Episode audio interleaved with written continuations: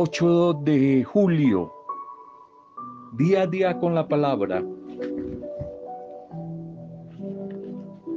Vitaminas espirituales que nos siguen animando, nos siguen fortaleciendo en esa búsqueda por vivir de la palabra del discipulado de nuestro buen Dios. Una palabra dura puede poner fin a una gran amistad. Un pequeño dolor puede ser amplificado en nuestra mente al punto de llegar a convertirse en una enfermedad incurable. No lo olvides nunca, tenlo siempre presente. El principio de la verdadera sabiduría es el temor, el respeto a Dios. El temor a Dios. Esa es la gran sabiduría o principio de la verdadera sabiduría. Un saludo y una bendición para cada una de ustedes, mujeres y hombres, en este nuevo momento. Un bendecido momento a la hora que recibas este audio. Nuestra oración por cada uno de ustedes, por las familias, por los diferentes grupos. Un saludo para esas pequeñas comunidades los grupos, las pastorales, los ministerios, servidores, servidoras. Un saludo y una bendición para los que están atravesando momentos duros, difíciles. Les recordamos que Dios a través de la intercesión que hacemos por ustedes les está acompañando. Seguimos intercediendo por esos momentos y situaciones adversas que tal vez tú puedas estar atravesando en este momento. Acción de acción de gracias, de saltas por la vida de todos los que hoy están de cumpleaños o celebrando la vida, como el caso de Carmen Matiz, Carmencita, un feliz cumpleaños, un feliz bendición a tu vida a través de tus hijas, de tus nietos, una bendición de tus hermanos, de tus amigos, una bendición a tu vida en este día, Carmencita, para ti y también para David, David Franco.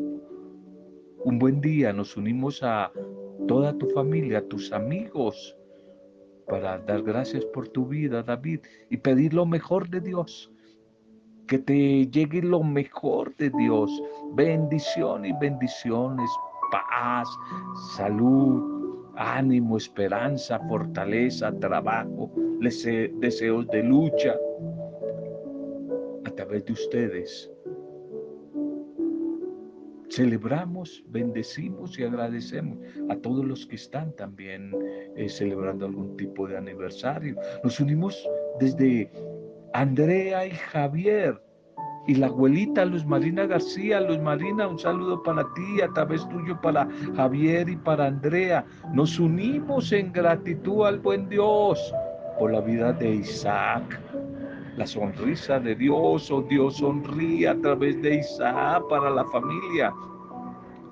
Un saludo para ustedes y felicitación por la llegada de, de Isaac el niño joven Isaac, que recibe la sonrisa y la bendición del Señor, y que va a ser para este mundo una sonrisa de esperanza. Felicitaciones y bendiciones para ustedes, Javier, Andrea, la abuelita Luz Marina, por la llegada de Isaac. Lo acogemos a Isaac en esta vida en gratitud y en alabanza a Dios. Damos bendición a este niño.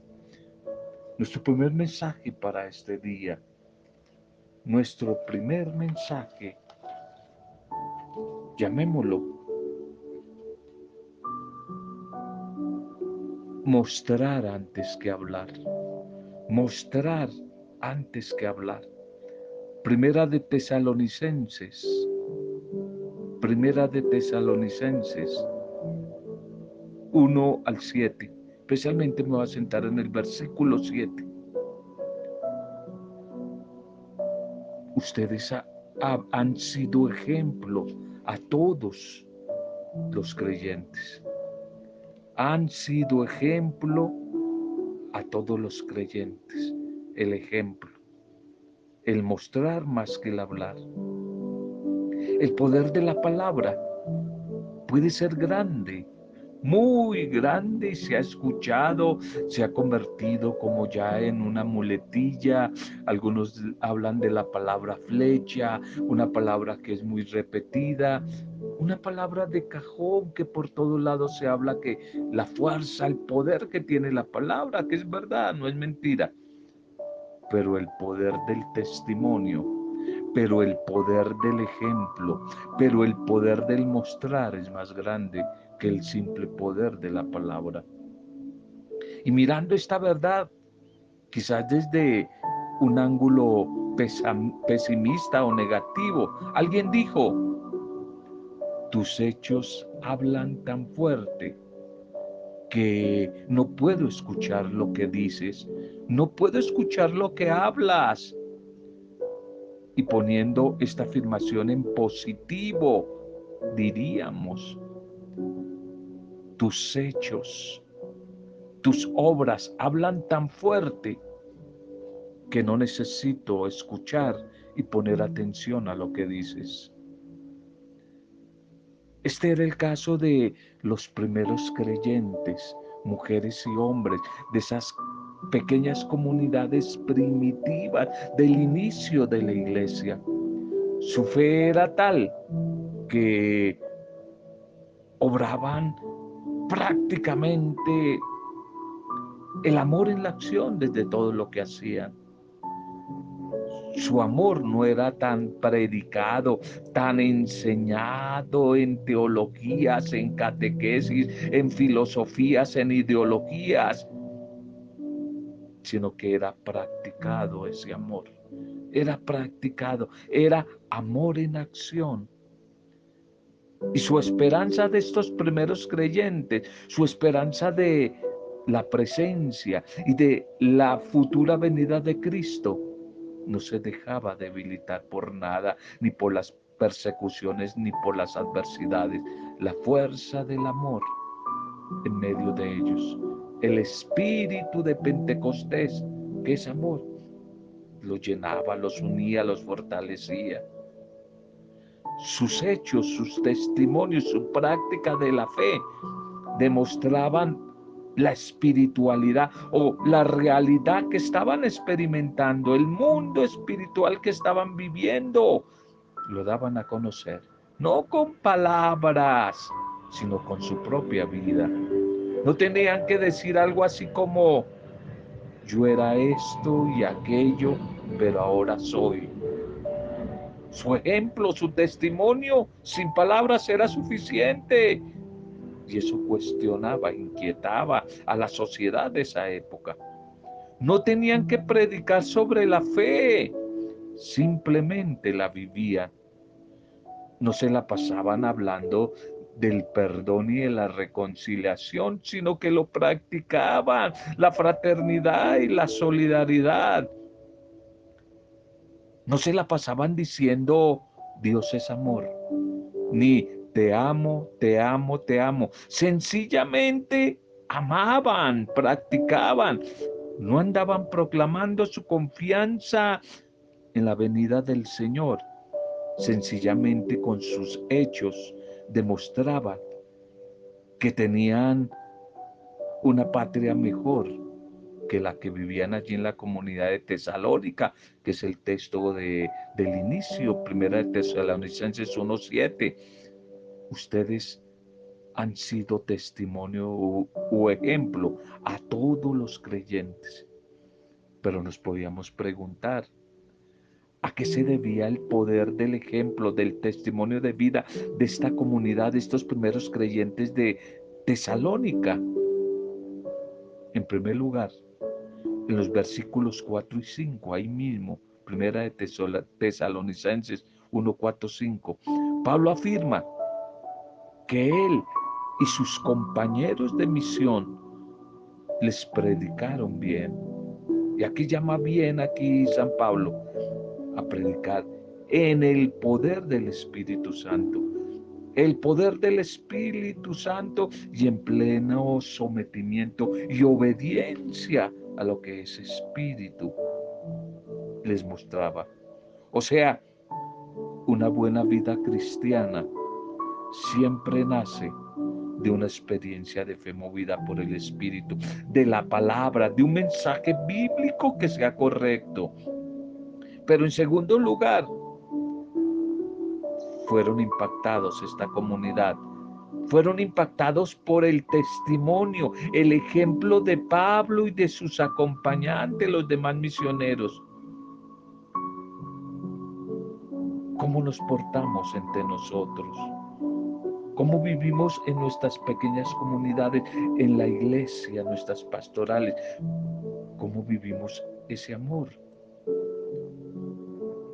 A estas primeras comunidades se les conocía que eran creyentes por el amor. Lo sabrán por el amor, había dicho la carta eh, de los hechos apostólicos. El amor mostraba que vivían la experiencia de Jesús resucitado, y que el Espíritu Santo habitaba en sus vidas. Y esto provocaba una inquietud en los que se llamaban ateos, no creyentes, descreídos, los que estaban alejados, al ver cómo se amaban, quedaban inquietos los demás. Y en tercer lugar,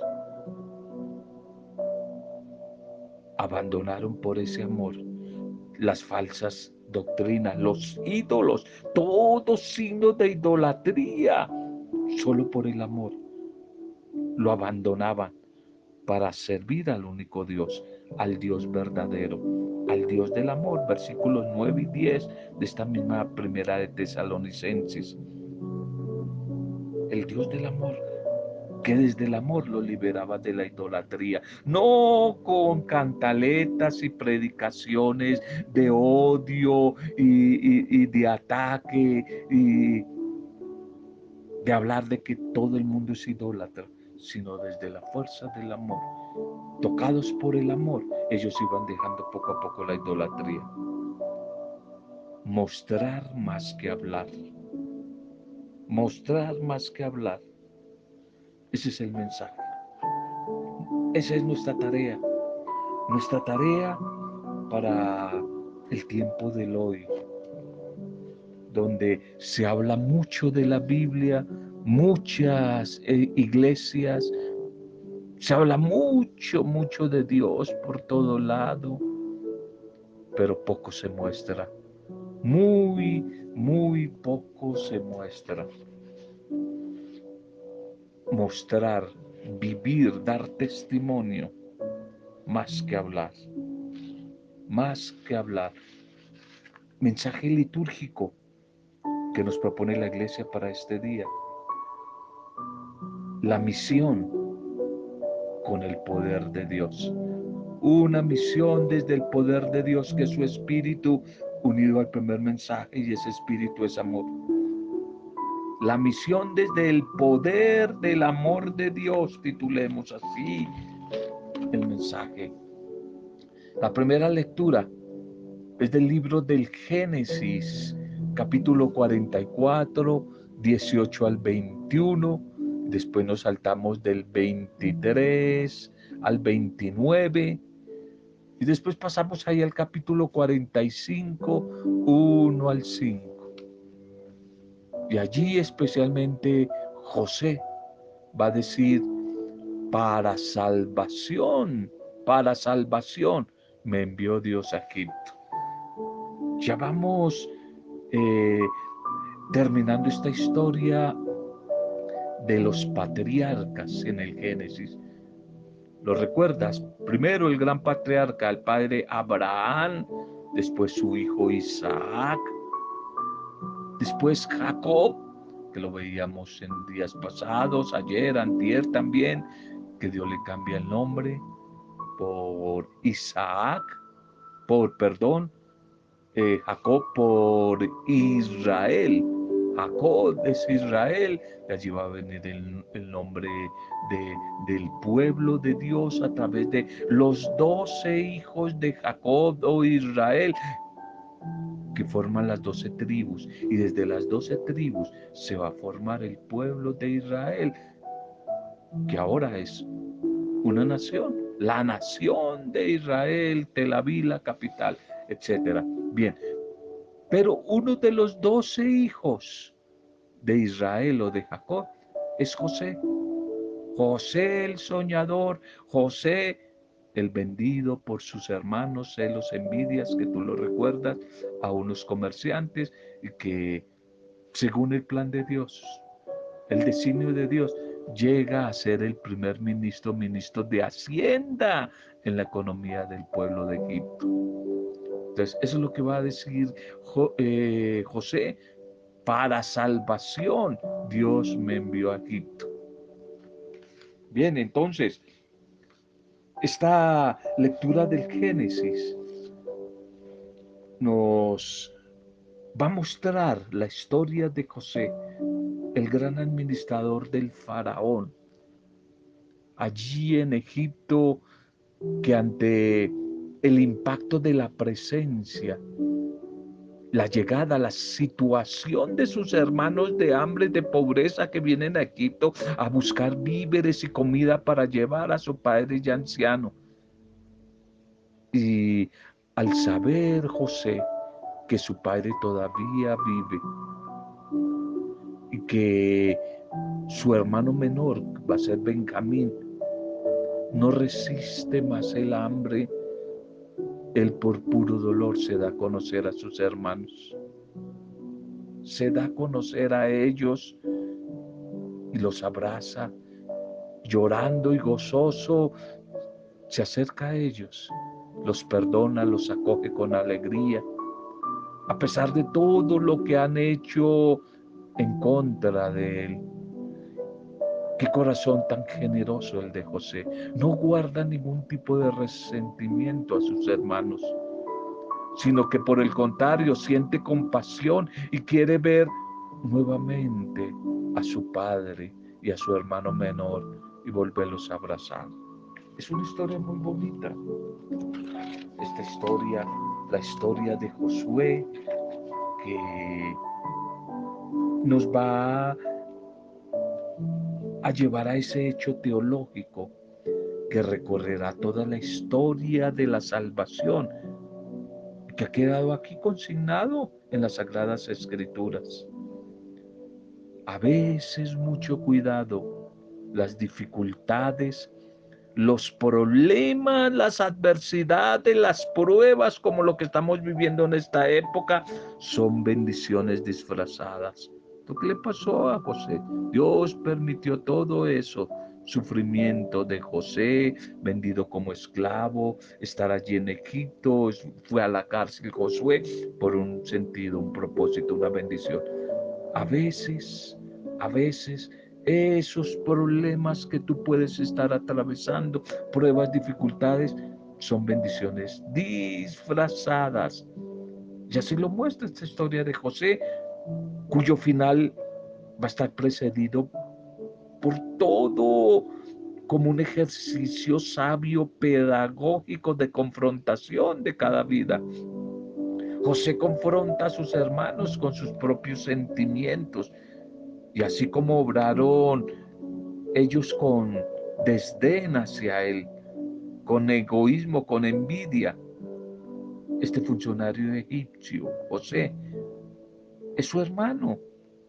Y ellos sin reconocerlo todavía llegan a equiparar a José con la misma figura del faraón con la misma figura del faraón. Y aquí José al comienzo pareciera que los trata también con el mismo desdén, les hace sentir un poco el miedo que ellos le hicieron sentir a él, el abandono que ellos experimentan y la impotencia ante la situación injusta que parece agravarse a cada minuto. Es también un pequeño reflejo de lo que el pobre José llegó a vivir en carne propia con esa acción injusta de sus propios hermanos. Ahora tal vez, como en un aparente ejercicio de la ley del talión, busca el resarcimiento de su causa. Pero José da un paso en una dirección nueva. Él supera el desquite, la venganza, la ley del talión, se libera del ojo por ojo, diente por diente, y tal vez comprendiendo que lo que sus hermanos hicieron, visto ahora desde los ojos de la fe, fue lanzarlo o abrirle mejor el camino a una posibilidad de, de, experiencia, de bendición, no solamente para él, sino para todo su pueblo. Y a través de ese error de sus hermanos, descubrir la misericordia bondadosa de Dios. Por eso José aparenta imitar el comportamiento al principio injusto de sus hermanos, cuando en realidad está imitando el comportamiento justo y misericordioso de nuestro buen Dios, del Padre Dios. Por eso revela su identidad a sus hermanos y también su voluntad de que vino no a vengarse, vino a salvarlos de la desgracia, vino a salvarlos. Dios me envió a Egipto para salvación y no para condenación, dice José. Palabras que se van a parecer mucho a las del Señor Jesús más adelante. El salmo para hoy es el Salmo 104. Recuerden las maravillas que hizo el Señor. Recuerden las maravillas que hizo el Señor. Y aquí la comunidad orante nos quiere invitar a recordar y a meditar en esas bondades, en las maravillas que hizo el Señor. En especial, nos quiere remitir a la historia del ciclo de José. Nos recuerda cómo el Padre Dios obró maravillas a favor de este muchacho sufriente y afligido. Nos recuerda que quien confía en Dios jamás se verá defraudado no perderá nunca la esperanza y en la debilidad será fortalecido. Este salmo es una hermosa oración que tiene como un trasfondo histórico la historia de los patriarcas, un, trasfondo amplio y muy rico, que valdría la pena preguntarnos si en verdad tenemos la memoria fresca para no olvidar todo lo que Dios ha hecho por nosotros, no lo olvides.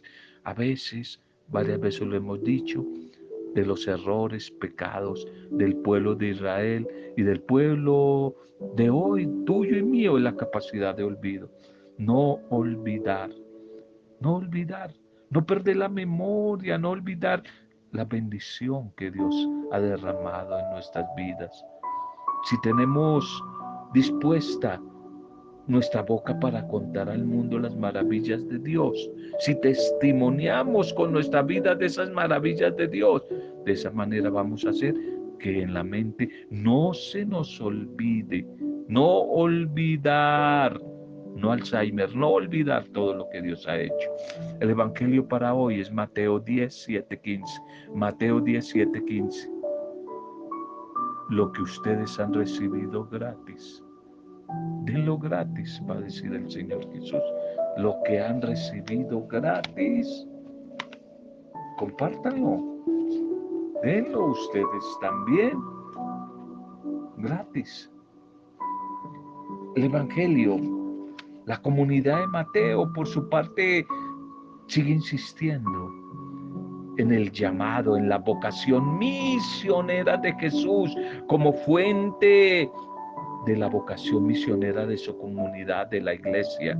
Jesús el Señor les dice a los apóstoles en esta ocasión que el objetivo de la misión es anunciar que el reino de los cielos ya está, ya está, está cerca, ya está ahí con él. Además nos dice también que como constancia de lo que es anunciado de lo que lo anunciado por él y por ellos los apóstoles más adelante es cierto, es veraz. El apóstol, el misionero, la misionera debe mostrar los signos de que ya se está haciendo realidad esta nueva vida. Y la lista quizás es un poco larga y bien detallada. Curen enfermos, resuciten muertos, limpien leprosos, expulsen demonios. Tal vez en otras palabras, la llegada del reino de Jesús, que trae, la, la llegada del reino de Dios, perdón, que trae Jesús, pone en retirada todo aquello que afecte como negativamente a la mujer y al hombre. No olvidemos, Recordemos que el reino de Dios, que es Jesús actuando en el corazón de una persona y transformándolo, consiste en buscar hacer la voluntad de Dios. Y la voluntad de Dios es el bien del hombre, es el bien de la mujer, es para bien. No es para mal buscar hacer la voluntad de Dios, es para el progreso, es para el desarrollo de la sociedad. En otras palabras, es para la felicidad, es para la plenitud. Y las otras instrucciones van a apuntar a lo práctico y sencillo, que es el estilo de vida de, del misionero, del apóstol. Una vida ligera de equipaje. Nada complicado. A veces nosotros hemos complicado mucho la vida, hemos complicado y nos complicamos mucho en la vida y complicamos el Evangelio y complicamos el reino de Dios con tantas normas, tantas cosas. No somos ligeros de equipaje. Lo que era sencillo lo hemos complicado. Siempre listos para anunciar con convencimiento el mensaje del amor el mensaje del perdón, el mensaje de la misericordia. Y esa labor de anunciar la buena noticia del Evangelio tiene que ser asumida como una propuesta, no una obligación. Nosotros no somos vendedores, o me compra o me compra o me pongo bravo. Simplemente es una propuesta. La tomas o la dejas. En la libertad la puedo rechazar o no. Se necesita una decisión libre, libre de los hombres, de las mujeres, en aceptar esa propuesta.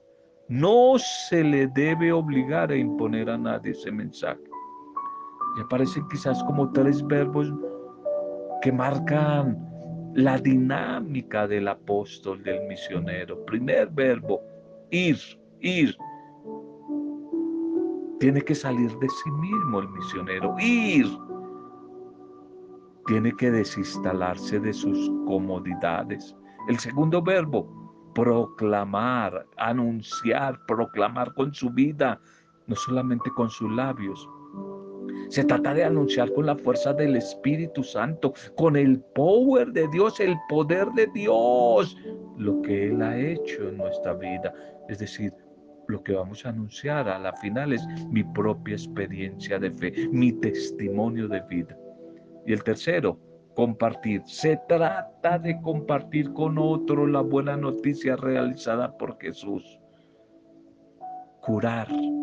No basta con hablar, sino que se hace necesario los signos de la presencia de Dios. Curar, que no son actos mágicos, sino más bien procesos de cambio, procesos de conversión, de transformación, de liberación que se van presentando eh, en el camino a los que van acogiendo la palabra.